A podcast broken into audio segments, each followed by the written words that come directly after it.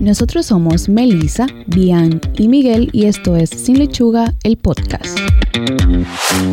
Bienvenidos a un nuevo episodio de Sin Lechuga, el podcast, tu dosis semanal de educación nutricional. En el día de hoy vamos a hablar sobre la presión que muchas veces sentimos por vernos atractivo cómo es que luchamos día a día con lo que tu cuerpo es o lo que tú sientes que es tu cuerpo y, tu, y esa interacción o, presión que tú sientes socialmente por encajar en los estándares de delgadez. Sí, eso he dado muchas veces al, como los estándares de belleza que nos quieren como imponer, de que la gente siempre tiene que ser como muy delgada o que tiene que tener cuerpo como de una forma. Y lo que la gente no es consciente es de cuál es el riesgo que eso puede tener. muchas veces eso a la persona le hace como daño. En fin, lo que nosotros vamos a hablar en el episodio de hoy es cómo la búsqueda de un cuerpo como perfecto, entre comillas, puede hacernos daño. Lo que vamos a hablar es sobre las alteraciones de la imagen corporal y su percepción. Pero antes... En la semana pasada, Burger King anunció que dejará de utilizar conservantes en la hamburguesa Whopper. ¿Sabían eso? Yo siento que Burger King ha invertido mucho en lo que es publicidad y la imagen que ellos utilizaron para publicarlo fue bastante atractiva. Sí, yo ¿cómo te digo? O sea, Burger King ha tratado como de innovar mucho y mantenerse como muy, muy trending en lo que cabe, porque recuerdo que en el episodio del Impossible Podcast, cuando hablábamos del Impossible Food, ellos fueron uno de los primeros en adoptar como ese tipo de, de, producto, un producto vegano básicamente. Lo que ellos van a hacer con la, esa hamburguesa específicamente es que van a dejar de utilizar conservantes, colorantes y sabores artificiales. Pero también que eso solo estará disponible en 400 de los, eh, de los siete mil y tantos establecimientos que ellos tienen. O sea que tampoco es que va a estar disponible en todos los establecimientos y solamente por ahora en Estados Unidos. o sea que República Dominicana no está en planes. Hasta ahora no. Y básicamente es en ese, en el, en el producto Whopper. Ellos no han dicho todavía eh, sobre, sus otros eh, sobre sus otras hamburguesas. Sí, pero sabemos que de esa de ese establecimiento eh, yo creo que Whooper es el más famoso. Sí, sí, ese es como su, su signature. Con algo interesante es que en el 2018 McDonald's también había dicho que iba a hacer eso. Lo único que yo creo que ellos no hicieron tanto una campaña, eso simplemente como que lo anunciaron y ya. O sea, ese trending como de, las compañías de unirse a, como a la como a, la, a, la, a, los diferentes tipos de, alimentación que hay o las diferentes preferencias de los consumidores, habla muy bien, porque uno lo piensa en el sentido de que si la gente comienza a tomar conciencia y, y, tomar alimentos que sean más saludables o preferirlos, si las compañías quieren seguir vendiendo, van a tener que buscar la forma. Entonces ya eso es un buen indicio. Y si tú te pones a ver, básicamente ellos están abordando el consumidor que quizás esté por la línea de la quimiofobia, porque ellos van a sacar todo lo que todo lo que es artificial y conservante. O sea que a nivel de consumismo yo veo que Burger King es muy versátil porque está incluyendo veganismo, o sea, ese el impossible eh, food, sí. Exacto, y, y, esta parte yo creo que sí, que ellos quieren quedarse en el mercado. Y una buena idea, porque ¿qué tanto tiempo guarda tú un Whopper después que tú lo compras? Eso es para comértelo ahí mismo. Se supone que es para comerse de una muy, vez. Muy, en muy El día después, exageradamente, yo entiendo. Pero de que 30 días tú con un Whopper guardado, son muy, muy raro. Así que es una muy buena idea. Bien, entonces antes de entrar en el tema, lo ideal sería que nosotros comenzáramos definiendo qué es o a qué nosotros nos referimos por imagen corporal. Básicamente es eh, la imagen que forma nuestra mente de nuestro, de nuestro propio cuerpo, o sea, el modo en que nuestro cuerpo se nos manifiesta o cómo nosotros lo percibimos. Es importante como aclarar que no siempre... Em, Esta eh, imagen está relacionada a cómo tú te ves físicamente. Claro.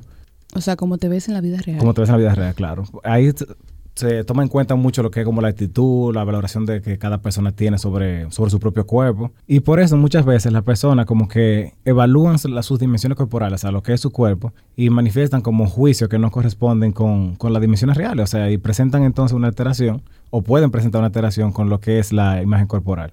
En este sentido, es importante aclarar que la imagen corporal está formada por diferentes componentes. El componente perceptual, es decir, la percepción del cuerpo en su totalidad o bien alguna de sus partes. El componente cognitivo, las valoraciones respecto al cuerpo o a una parte de este. Y el componente afectivo, es decir, los sentimientos o actitudes respecto al cuerpo o a una parte de este y sentimiento hacia el cuerpo en sí mismo y el componente conductual, que son las acciones o comportamientos que se dan a partir de la percepción que tú tengas de tu propio cuerpo. Y eso es lo que nosotros podemos ver, de hecho, cuando tú conversas con casi cualquier persona. Hay eh, a usted seguro le ha pasado que se encuentra con alguien que dice de que, no, pues yo estoy yo estoy súper gordo. Y tú dices, no, no, yo, yo también tengo que rebajar, como yo tengo que perder de peso. No, no, tú estás bien, tú estás súper flaco. Porque su, su, o sea, el componente perceptual es que esa persona es muy, muy obesa. Y como te ve a ti relativamente, te ve un poquito más delgado o no como él siente que él es.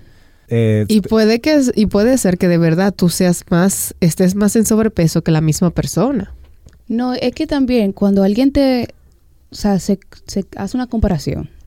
Casi siempre es con uno mismo. O sea, si yo digo, le digo a Bianca que está flaca, ella está flaca comparada conmigo. Claro. O Miguel está flaco comparado conmigo porque es mi percepción la que yo digo, bueno, yo estoy gorda y tú estás más flaca que yo, ya tú estás flaca. O sea, no quiere decir que realmente esa persona esté flaca o lo contrario, gordo, como sea. Sí. Porque eso, eso es un, un error como muy común. La gente siempre que piensa en distorsión corporal lo asocia con una persona que está obesa. Pero hay personas flacas que también se sienten como muy, o mucho más delgadas de la cuenta o, no se sienten cómodos con... En ese sentido, no es tan aceptado. Que alguien delgado como que manifieste que no está cómodo con su cuerpo no es aceptable. Normalmente ahí vendría, pero tú estás flaco, tú estás dentro de lo que ya en, la sociedad lo que todo el mundo quiere que es estar flaco. Y quizás esa persona de verdad quiera más esa librita y tú le estás juzgando por eso, porque se supone que todos deberíamos aspirar a estar delgado. Y ahí yo creo que ese es el error que, está, que socialmente tenemos que corregir. Es que eso de la belleza corporal es algo que te lo inculcan desde pequeño. O sea, desde que tú estás pequeño, tú ves que el... Aquí, por ejemplo, si el niño es gordito, cuando es bebé, está en salud. Sí. Pero ya cuando está creciendo, si sigue siendo gordito, ya no está en salud. Hay que ponerlo a rebajar. Pero el niño no estuvo en salud desde que estaba pequeño. O sea, que la gente cree que un bebé, si no está gordito, está enfermo. Y no es cierto. Sí, eh, eh, incluso te lo dicen como modo de, que algo malo. Ay, pero qué flaco te ese niño. ¿Qué le pasa? Como si fuera un problema. Ahí entra el error cultural también. O sea, por cultura, esos son los patrones que nuestra sociedad ve como correcto. Claro. Y algo bueno que había mencionado al principio era con relación a la valoración corporal, que también no necesariamente el cuerpo completo, muchas veces también en una parte. Es muy común una, escuchar a una persona decir, ah, que yo tengo tu brazo tan gordo, y aunque esté relativamente delgado, siente, por ejemplo, que se siente tan incómodo, por ejemplo, como por cómo estén los brazos o las piernas, los muslos. Y eso también... Eso pasa mucho en las mujeres que tienen muchas caderas. Sí, Porque hay mujeres que tienen unas caderas muy pronunciadas y eso quizás ellas no sean, eh, eh, no estén sobrepeso, sino que la percepción de cuando tú las ves es que ellas son llenitas, como le dice la mayoría de la gente, o que están gorditas, pero realmente no, es que como tienen muchas caderas, o sea, eso eh, se da gracias a, de dónde venimos, pero, o sea, muchas veces no son personas que están en sobrepeso, sino que simplemente por la con, con, con textura de su cuerpo, hace que se vean de esa forma. Y, o sea, yo conozco muchísimas mujeres que, que o sea, que es un problema para ellas.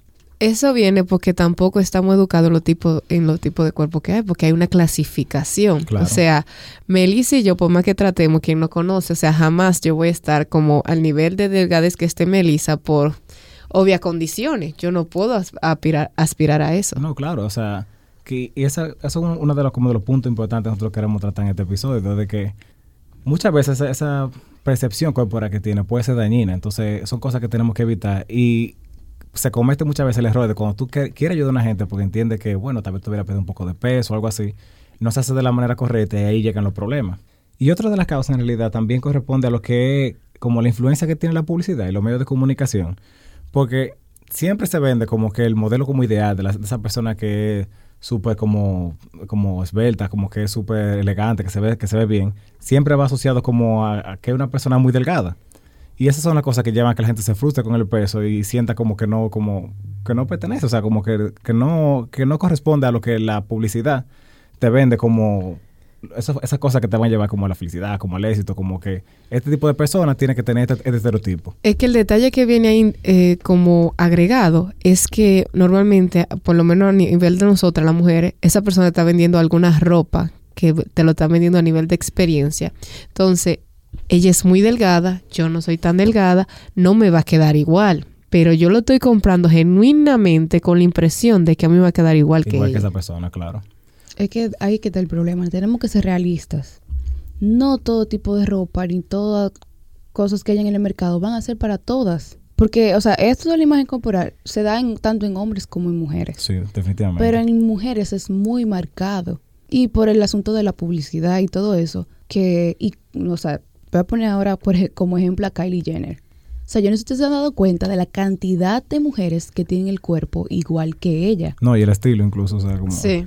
No, pero o sea, la forma de su cuerpo. Ustedes se ponen a ver, yo creo que la mejor amiga, la nueva mejor amiga. Me ¿Qué, o gusta. sea? Melissa está consciente de su nueva mejor Yo amiga. estoy fuera de mis aguas. No, ya. tú sabes, bien me informa de todo. Pero la nueva mejor amiga de esa muchacha tiene el mismo cuerpo que ella. Y tú, o sea, tú las ves a una al lado de la otra. Tú dices, o sea, el cirujano hizo Hizo su trabajo. su trabajo. Yo creo que él debe ser Pero- famoso. Debe de, o sea, hay un problema muy grave, o sea, el seguir patrones que vemos en, en las redes sociales, en la, en la televisión y todo eso. Sí, porque de hecho muchas veces se asocia. Hay personas que, aunque suene un poco mal como yo lo voy a decir, son, o sea, como la base del hecho de que sean famosos en Instagram, en cualquier plataforma de, las, en, la, en la que se vendan, es porque se entiende que esa persona es como, como que muy delgada, como que muy bonita, como que muy atractiva. Entonces, eso muchas veces hace mucho daño.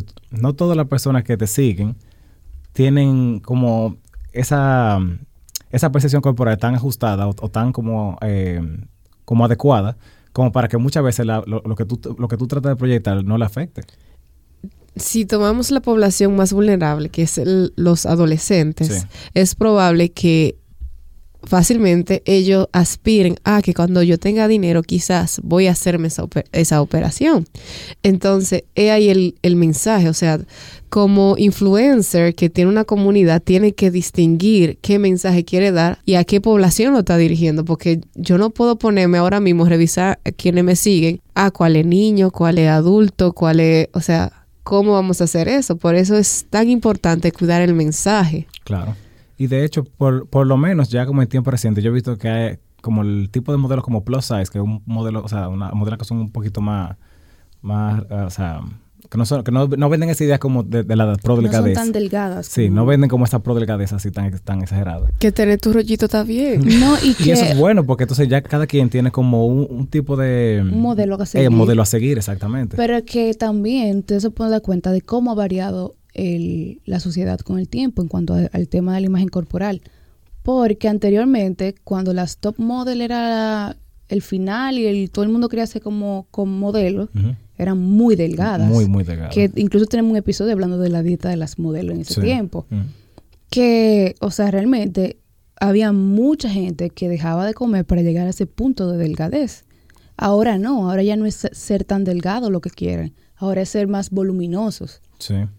De hecho, ahorita cuando tú mencionabas que este caso, aunque es más común, por ejemplo, verlo en las mujeres, en los hombres pasa un efecto como contrario, pero de la, con- de la- siguiendo la misma línea. O sea, con los hombres no es tanto verse como muy delgado. Es mientras más fuerte yo me vea, como mientras más Musculoso. musculoso, eh, es, esa es la imagen que se busca ahora, como que ese es el, el- el ideal de cuerpo que yo quiero seguir. Y también el, el, o sea, anteriormente no se escuchaba tanto hombres haciéndose cirugías estéticas. Sí, en verdad. Y ahora eso está muy común.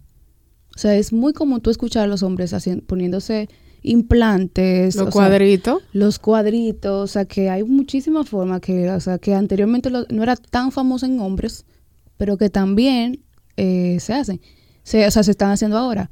Y quizás, o sea, yo por ejemplo, yo no estoy eh, en contra de cirugías plásticas, eso todo el mundo puede hacerse lo que quiera. Pero cuando hay un problema eh, de percepción y tú recurres a, a lo que son las cirugías plásticas para mejorar o solucionar eso que tú crees que está mal, pero que realmente no lo está.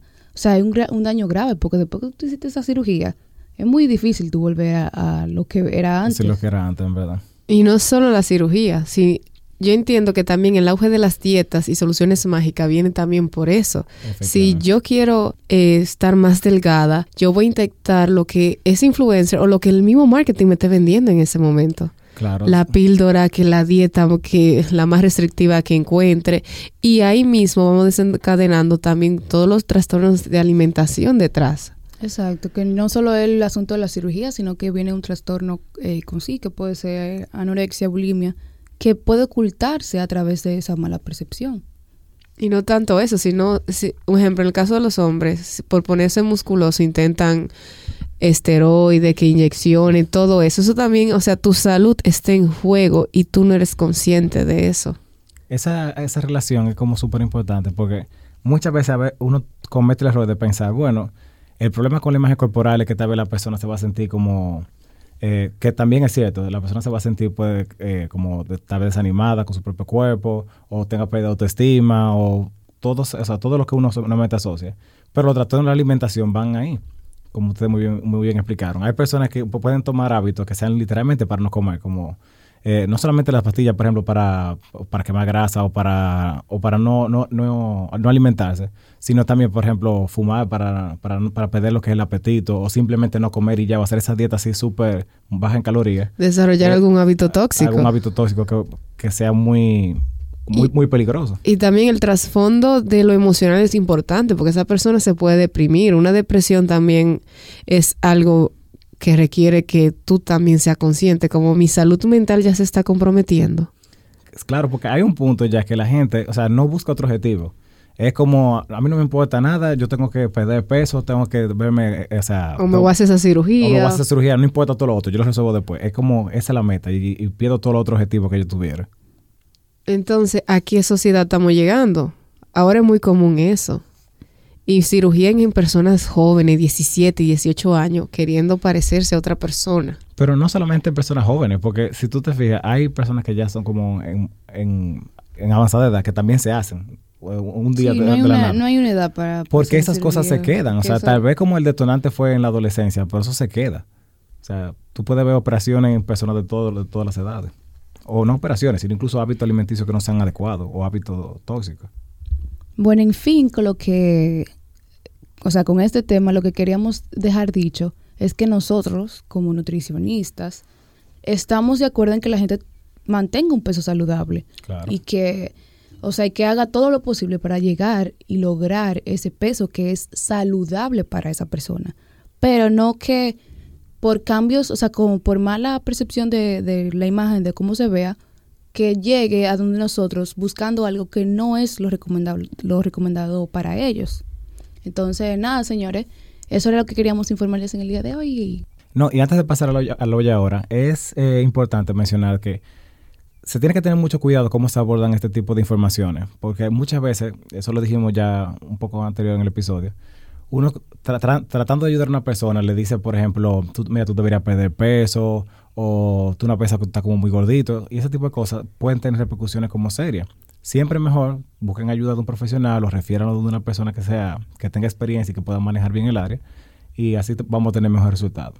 Entonces, ahora sí, ya antes de, terminar el episodio, en el Hoy Ahora. Hoy Ahora.